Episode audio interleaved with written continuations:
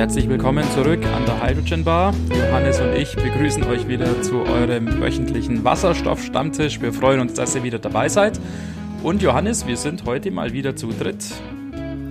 Genau, herzlich willkommen auch von meiner Seite und wiederum ein herzliches Willkommen an Edwin Haas. Edwin, du bist Mathematiker und Klimaforscher vom Karlsruhe Institute of Technology, KIT bist stationiert in Garmisch-Partenkirchen. Freut uns ganz wahnsinnig, dass du heute hier bist, weil viele unserer Hörer werden es ja wissen, wir haben in der letzten Zeit ja einiges über diesen Themenkomplex Energiewende, Klimawandel, Emissionen und so weiter gemacht. Haben da ja auch schon mit dem Uli Bünger kürzlich gesprochen, der dieses Thema nochmal aus der Wasserstoffsicht sehr kompetent verdeutlicht hat diese Sichtweise des Klimaforschers, die war natürlich auch super spannend für uns und deshalb freuen wir uns wirklich sehr, dass du heute hier bist. Hallo Edwin. Ja, vielen Dank für die Einladung und äh, äh, hallo an die Zuhörer. Mich freut es, dass ich eingeladen wurde und hier ähm, beitragen kann zu der Diskussion. Ich gehe jetzt einfach mal davon aus, dass viele von unseren Hörern dich persönlich noch nicht kennen. Von daher natürlich für uns alle ganz interessant, wenn du am Anfang ein paar Worte zu dir sagen könntest, wer du bist, wo du herkommst. Ja, also wie gesagt, mein Name ist Edwin Haas. Ich äh, habe vor ungefähr 20 Jahren mit dem Thema äh, Luftchemie begonnen. Hier in Garmisch-Partenkirchen habe ich eine Promotion angefangen. Damals ging es noch um Ozon. Das Problem wurde relativ schnell äh, damals dann gelöst und ich habe nach meiner Promotion so in den ähm, Treibhausgasemissionsbereich gewechselt. Ich arbeite hier in Garmisch, ähm, Institut für Meteorologie und Klimaforschung. Uns kennt man eigentlich, weil wir betreiben auf der Zugspitze oben eine Messstation und die ist eigentlich den meisten Deutschen bekannt, weil auf fast allen Bildern vom Zugspitzgipfel sieht man unseren Messcontainer, der direkt auf dem Gipfel oben steht. Aber ich muss dazu sagen, ich habe damit eigentlich nichts zu tun, außer ich muss im Winter mal helfen, äh, Schnee schütten. Das kann ja ganz äh, schön sein, eigentlich. Zumindest stelle ich es mir so vor. Wahrscheinlich, ja. wenn mir die Schaufel in die Hand gegeben wird, dann werde ich es nicht mehr so schön finden. Ja, Aber klingt also, auf jeden Fall nach einer spannenden Position. Ja, also es ist ein extrem spannendes Thema äh, dabei zum Arbeiten und auf der anderen Seite ist natürlich auch ähm, eine große Herausforderung, weil dieses Thema Klimawandel schon seit sehr vielen Jahren, der Professor Hansen in den USA im Kongress in den 80ern zum ersten Mal von einer Klimaveränderung gewarnt man muss es einfach sehen, da sind jetzt quasi fast äh, über 40 Jahre vergangen und geschehen ist relativ wenig dahingehend, dass die Politik sich äh, an diese wissenschaftlichen Erkenntnisse angepasst hat und handelt. Und das ist ähm, in diesem Thema natürlich so ein bisschen ähm, den Fusch, den man auch hat, dass man sehr viele wissenschaftliche Ergebnisse und Erkenntnisse zusammenträgt und die der Politik auch bietet. Ähm, und die Politik muss die Handlungsoptionen daraus ableiten. Und ähm, das ist manchmal äh, sehr ernüchternd, wenn man sieht, dass natürlich hier äh, viele Kräfte an diesem Markt teilnehmen und äh, aus unterschiedlichen Motivationen es dann zu politischen Entscheidungen kommt, sagen wir es mal so. Vielleicht noch mal ganz kurz, was ist denn aus deiner Sicht der, dieser kritischste Punkt ähm, am Klimawandel und warum müssen wir jetzt was tun? Also wir sind im Augenblick in einer Position und es hat sich äh, bei den Klimaverhandlungen in Paris gezeigt, dass wir noch ein Zeitfenster haben, um die globale Erwärmung unter diese 1,5 Grad ähm, zu drücken oder unter diesen 1,5 Grad äh, zu halten. Allerdings ähm, muss man das einfach sehen, unser Restbudget an CO2-Emissionen, die wir uns noch zur Verfügung stehen, ähm, die müssen natürlich äh, drastisch jetzt sofort gesenkt werden, weil jedes Jahr, das wir quasi vergeuden und äh, in die Zukunft weiter so agieren, wie wir es jetzt tun, wird äh, in der Zukunft zu einem noch drastischen Reduktion führen müssen, um in diesem Fenster zu bleiben von einer äh, Erwärmung von 1,5 Grad. Und irgendwann wird es natürlich so sein, wenn wir nicht sofort die Kurve jetzt einleiten, die Emissionen nach unten zu drücken, dann muss man in der Zukunft ähm, mit einem extrem hohen Aufwand und sehr teuer ähm, das CO2 aus der Atmosphäre wieder entnehmen. Und äh, das ist ein Szenario, was äh, in vielen dieser Projektionen in die Zukunft jetzt äh, auch schon gezeigt wird. Das ist eigentlich das, was man verhindern möchte, weil das, ähm, das sind Dinge, dass man in der, wir, wir geben hier ähm, in die Zukunft ähm, ein, wie soll man sagen, äh, für die nächste Generation, ähm, der bürden wir eine Last auf, die quasi eigentlich zu verhindern wäre jetzt im Moment durch aktives Handeln. Welche Veränderungen würden denn mit einer Erwärmung um 1,5 Grad beziehungsweise 2 Grad einhergehen? Wären diese Veränderungen wirklich so verheerend? Und gibt es da vielleicht einen Unterschied global betrachtet und hier ganz regional bei uns? Also wir müssen das immer so sehen, diese 1,5 oder die 2 Grad, die werden global betrachtet. Also es geht um die globale Mitteltemperatur. Und ähm, das ist ein Maß, wie man natürlich ähm, das global betrachten kann, diese 1,5 oder 2 Grad. Aber die ähm, Erwärmung wird über Landmasse viel stärker sein als über dem Wasser. Dadurch, dass natürlich ein großer Teil der Erde mit Wasser bedeckt ist, wird es so sein, dass die Landmassen bei einer Klimaerwärmung von global 1,5 Grad sicherlich ein Signal sehen werden, regional von zwei bis vier Grad. Und ähm, wir in Deutschland haben das jetzt schon gesehen, wenn wir in die letzten Jahre zurückschauen. Wir haben in etwa mit 2018 und auch 2019 erfahren, was denn das bedeutet, wie sich, äh, wenn das Klima sich ändert, weil es ist nicht nur die Durchschnittstemperatur, was wir fühlen mit der Durchschnittstemperatur, die ansteigen wird, werden die Extremereignisse natürlich mit ansteigen und deutlich verstärkt werden. Das heißt, Hitzewellen werden, also die extremen Werte werden nicht linear auch um 1,5 oder 2 Grad steigen, sondern die steigen oft exponentiell viel stärker. Und wir haben plötzlich jetzt dann äh, 2018 den Hitzerekord oder 2019 den Hitzerekord in Deutschland gebrochen wieder.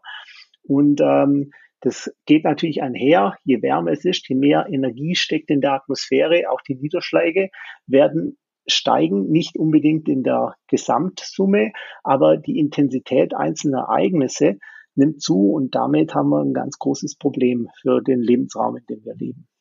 Also zusammenfassend muss man einfach sagen, das, was man denkt, 1,5 Grad, das ist gar nicht so viel. Der Unterschied zwischen unserer Klimaepoche jetzt und der letzten Eiszeit sind 6 Grad globaler Durchschnitt. Also das ist schon eine Ansage. 2 Grad, das ist quasi äh, ein extremes Signal hin zu dieser letzten Epoche. Also quasi ein Drittel weg von der Eiszeit, wenn man so möchte. Ja, und es geht, es geht quasi weg, halt weg von der Eiszeit, es geht in die Warmzeit rein und diese Warmzeit wird ganz extrem werden. Also wir sehen ja äh, ganz viele Auswirkungen davon. Es gibt erste Studien, die sagen, eine Wahrscheinlichkeit von 20 Prozent oder sowas und wir werden global ähm, und regional ähm, diese ähm, Erwärmung in diesem Signal von 1,5 Grad in den nächsten Jahren schon sehen. Im Augenblick ist ganz schlimm über, Nord, äh, über den Norden von Russland, Sibirien. Da haben wir ähm, eine Anomalie und das sind jetzt quasi in einer ganz großen Region ja nicht irgendwie ein oder zwei Grad. Hier reden wir von sechs Grad. Also der Winter über Nordrussland war extrem mild. Der Sommer, welcher kontinental sowieso warm ist, ist extrem heiß im Augenblick. Und ähm, das Nordpolarmeer und die Arktis, die hat die äh, geringste Eisausdehnung äh, zu dieser Jahreszeit, die jemals gemessen wurde. Das ist die Mosaik-Expedition, die sich im Eis ja hat einschließen lassen und eigentlich mit dem Eistrift jetzt unterwegs sein möchte. Die findet gar kein Packeis mehr, die ist also nicht mehr im Packeis drin, sondern völlig zerbrochen schon. Und ähm, das ist ein ganz, ganz heikles Thema, weil diese Eisbedeckung ein Kipppunkt im Klimasystem darstellt. Das ist halt ähm, ein Punkt, wo sich das Klima, wenn das Eis verschwindet, weil die Albedo, also diese Rückstrahlfähigkeit von der solaren Einstrahlung sich dann ändert.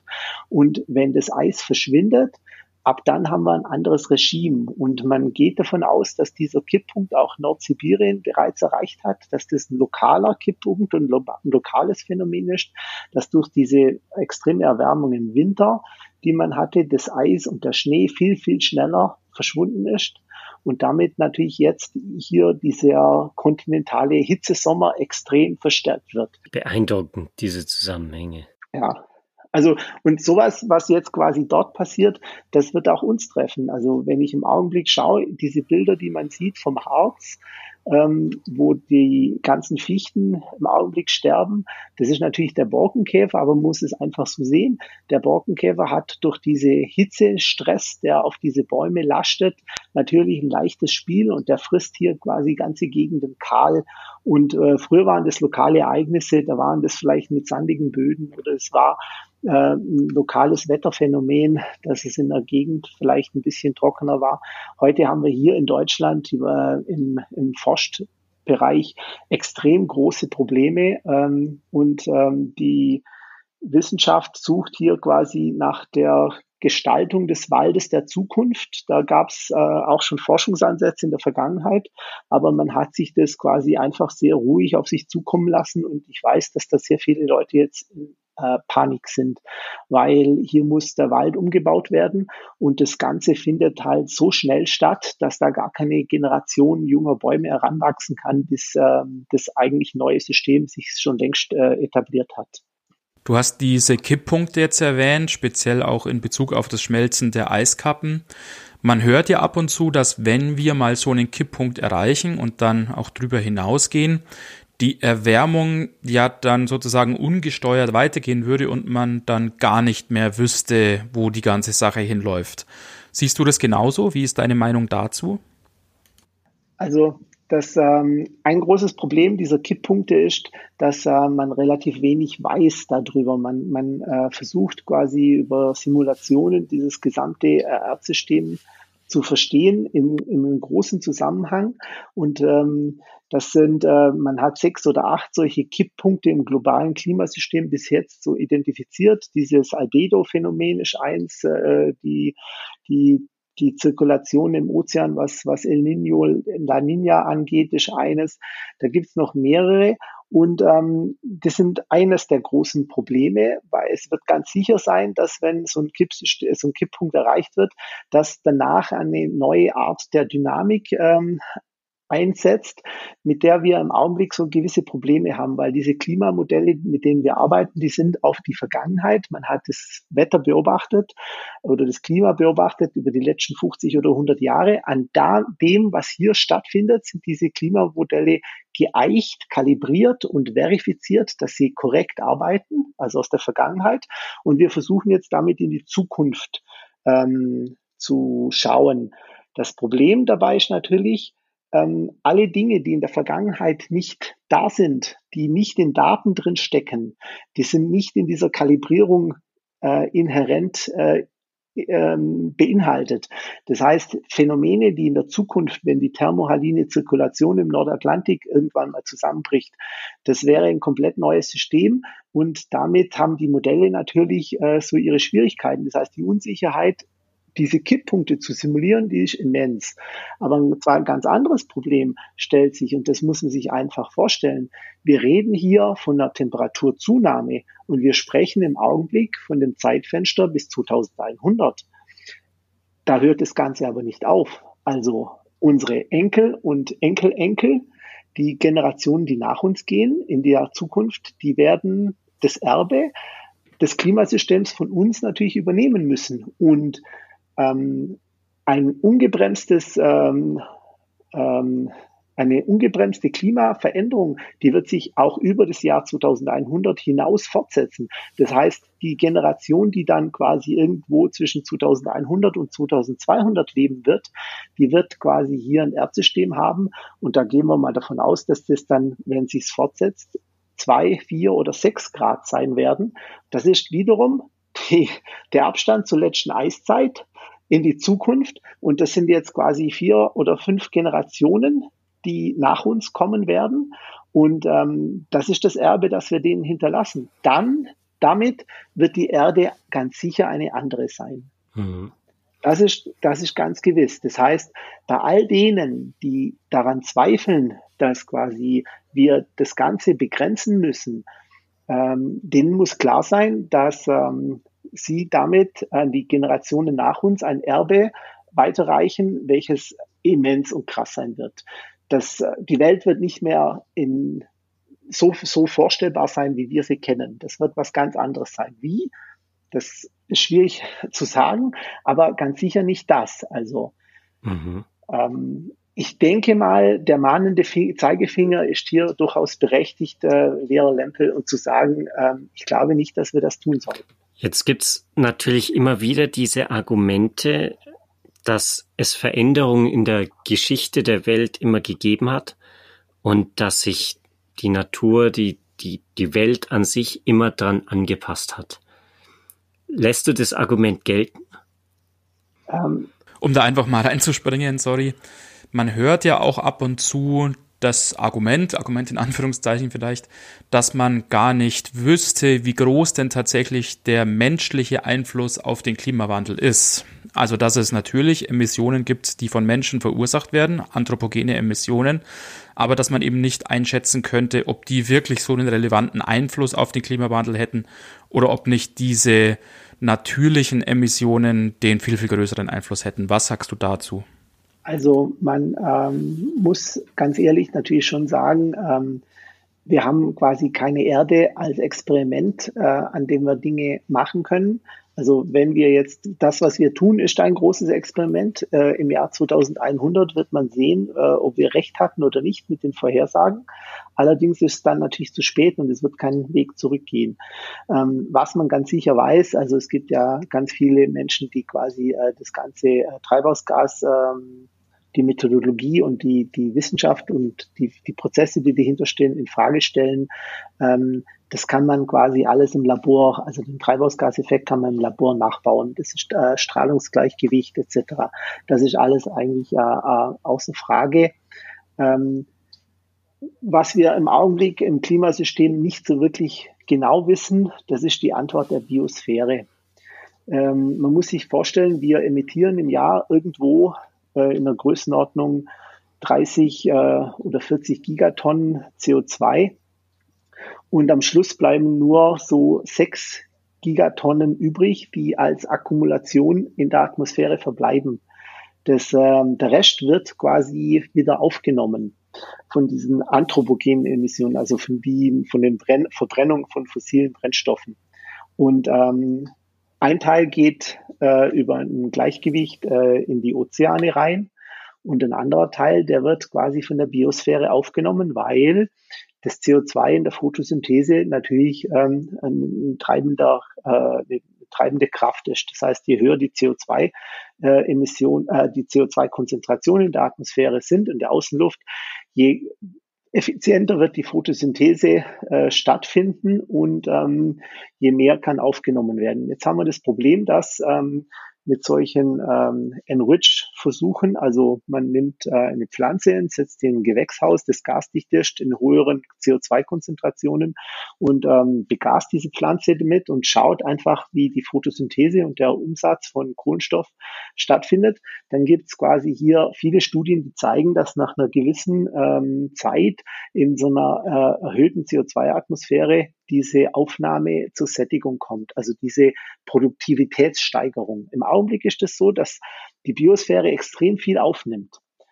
Ähm, das Ganze wissen wir aber nicht, weil das große Problem da, wo die ganz dicke Masse an Biosphäre sitzt, und das ist in den Tropen, da sind in den letzten 20 Jahren alle Messprogramme gescheitert. Das liegt hauptsächlich daran, dass natürlich hier extrem unsichere äh, politische äh, Verhältnisse stehen. Also quasi in Afrika war das halt immer so am Rande des äh, des äh, Regenwaldes.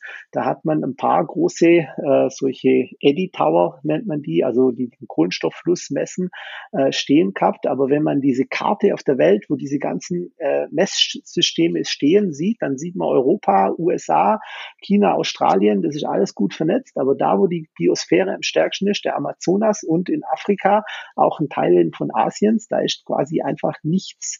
Da sitzt fast gar nichts. Die Europäische Union und Deutschland, die haben haben jetzt im Amazonas einen Turm gebaut. Es gibt äh, aus Belgien einen jetzt, äh, den ich weiß, der irgendwo im Kongo sitzt. Ähm, das ist aber extrem schwierig, weil vor allem unter diesen ganzen unsicheren Bedingungen jetzt politisch mit, ähm, mit Terror es einfach äh, ein extrem hohes Risiko für Wissenschaftler darstellt, dort äh, vor Ort zu arbeiten und ohne äh, Wissenschaftler vor Ort zu haben, sind solche Systeme oftmals halt nicht, ähm, die, die produzieren keine durchgehend ähm, chronologisch durchgehenden Daten. Lange Rede, kurzer Sinn. Ähm, was die Biosphäre macht, das weiß man nicht. Oftmals ist das aus der ganzen Bio Bilanzierung das Restglied. Also man sieht, was in der Atmosphäre, äh, Mount äh, Aloha da in, in Hawaii, dieser Messstation, die die CO2-Emission, äh, die CO2-Konzentration global äh, misst. Das ist der Referenzdatensatz. Das, damit wird quasi die Atmosphäre geeicht. Das ist das, was in der Atmosphäre ist. Und diese Zunahme wird jährlich herausgerechnet, äh, wie das Signal nach oben wandert.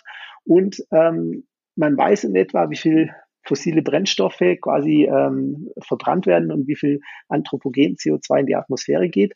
Und das Restglied ist das, ähm, also die Unbekannte, da geht man davon aus, dass die Biosphäre das aufnimmt.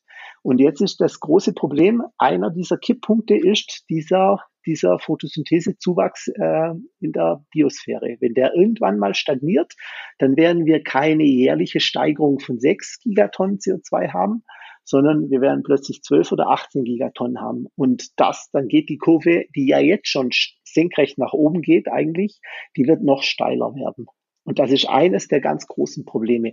Da sind wir wieder an diesem Kipppunkt. Das weiß so in etwa niemand. Man weiß nur eins.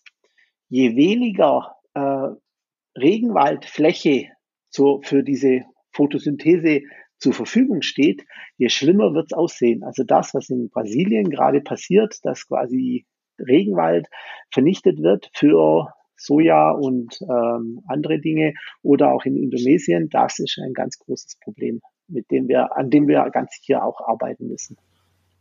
Okay, jetzt kann man ja immer sagen, ja, das klingt ja schon so danach, als ob wir da jetzt endlich was tun sollten und endlich auch richtig ernsthaft dahinter sein sollten, zumindest wenn man der Argumentation von euch Klimaforschern immer so folgt.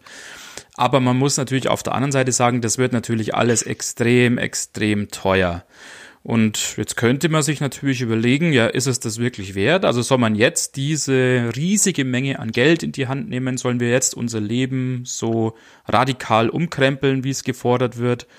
Oder sollten wir nicht warten, dieses Geld eher anlegen, da es vielleicht sogar noch mehr wird und dann sozusagen auf Schäden warten, die durch den Klimawandel entstehen und mit diesem Geld einfach diese Schäden dann adressieren oder beheben, wäre das nicht die viel sinnvollere Möglichkeit?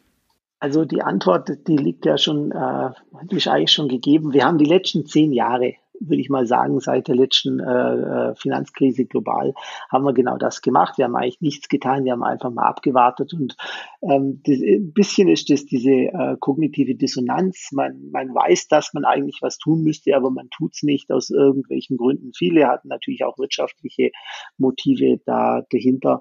Ähm, dann sind das natürlich viele äh, Probleme, dass man quasi irgendwie ähm, wir haben keine Weltregierung, das muss man einfach sehen. Also wir sitzen alle in der Konkurrenz. Es sind einige Staaten, die äh, wirtschaftlich äh, aus, aus, sagen wir mal, ärmeren Schichten äh, aufsteigen. Die wollen sich natürlich jetzt äh, nicht hier limitieren lassen.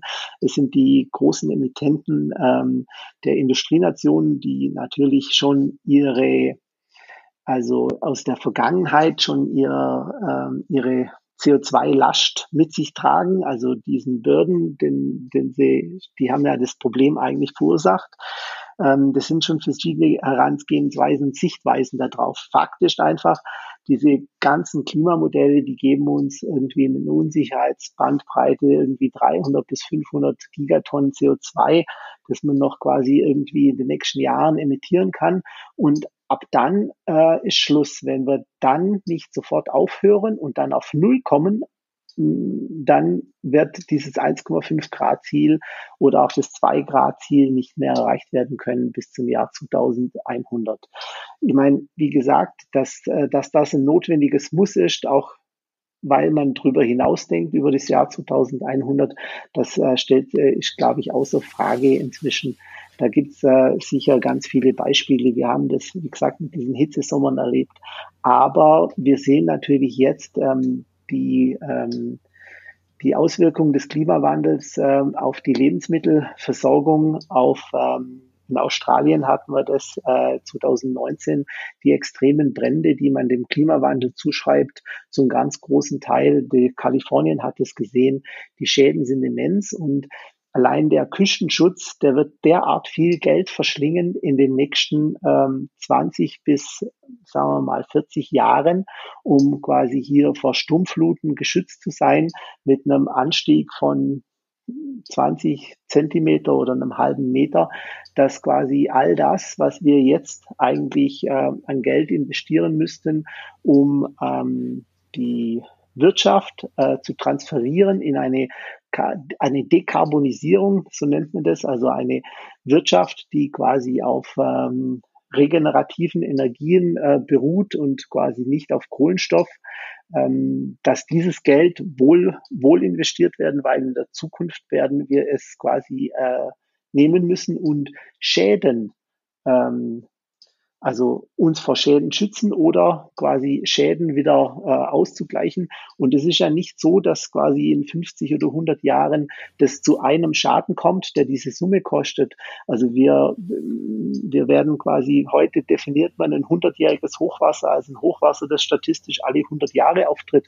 Das wird sich derart verschieben, dass diese Definition so weit nach oben gehen wird, dass ähm, dass sowohl die Frequenz von dem Auftreten dieser Hochwasser kommt, als auch die Sturmfluten, die damit einhergehen, ähm, dass das einfach Geldsummen sind, die wir investieren müssen, die unvorstellbar hoch sind, die weit, weit höher sind als das, was eigentlich dieser Umbau der, und wir reden hier nicht von Deutschland, wir reden hier von der globalen Wirtschaft äh, kosten wird.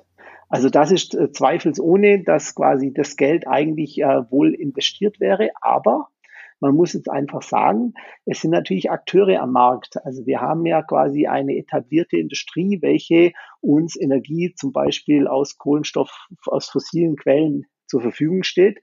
Diese Transformation wird natürlich bedeuten, dass wir Dinge hier wegnehmen und in einem anderen Segment äh, ähm, dort, äh, dorthin überführen. Und ähm, entweder werden diese Industrien oder diese Sektoren oder diese Unternehmen hier die Transition und diesen Umbau und Wandel mitgestalten und mitgehen oder wir werden Phänomene haben, wie wir sie gesehen haben in der Vergangenheit mit Kodak oder mit, Eric, äh, mit Nokia, dass da quasi ganz große globale Player einfach von heute auf morgen verschwinden werden. Also das ist das große Thema. Und hier sind natürlich sehr viele Kräfte am Markt. Also quasi die Kohleindustrie, die sich in Deutschland jetzt ganz massiv gegen einen, einen schnellen Umbau stemmt mit Argumenten, dass da ganz, ganz viel Wirtschaft und Arbeitsplätze dahinter steckt, während man gleichzeitig die weitaus größeren, also viel, viel mehr Arbeitsplätze in anderen Bereichen geopfert hat.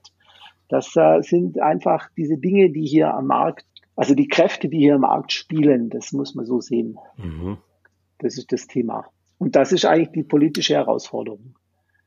Also man muss es ganz, ganz krass gesagt, wir werden einigen was wegnehmen müssen und anderen Bereichen werden wir das zuteilen. Also da, die werden neue äh, Gelegenheiten, Opportunities haben. Also die regenerativen Energien, das sind zweifelsfrei das ist der, das Segment, das wachsen muss und wird. Und ähm, der auf Kohlenstoff basierte Energiesektor und Montanbergbau, da ist nicht zukunftsfähig und der muss auch stillgelegt werden. Egal wie bitter das für manche Regionen ist. Aber die als Beispiel diese Steinkohleförderung, die jetzt 2018 ausgelaufen ist, die war ja absurd. Das hat quasi diese Region ein bisschen Geld gegeben. Da kam es zu einem großen Fressen und was hatten diese Region ähm, die das bekommen hat, letztlich nachhaltig irgendwie damit bewirkt. Das hat das, es ist das, diese Transition, die hat in dieser Region ja nicht zu einem kompletten Umbau geführt, sondern das ist quasi einfach äh, verpufft. Ich will nicht sagen einfach verpufft, es sind sicherlich viele Dinge geschaffen worden, aber dieses Geld hätte ganz anders, viel effizienter auch in diese Region investiert werden können anstatt es quasi in diese RUR zu stecken. Das sind interessante Gedanken, muss ich sagen, die auch sehr zum Nachdenken anregen. Ähm, und ich glaube, da brauchen wir bisschen Zeit, um das zu verarbeiten.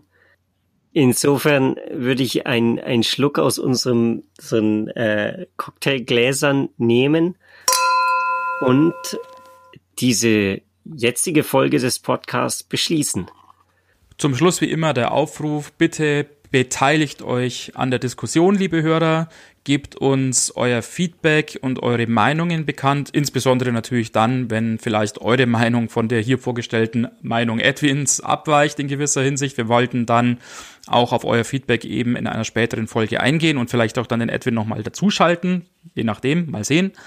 Nutzt bitte die Kommentarfunktionen, zum Beispiel auf unserer Webseite hydrogenbar.podigy.io oder schreibt uns gerne weiterhin E-Mails hydrogenbar at yahoo.com.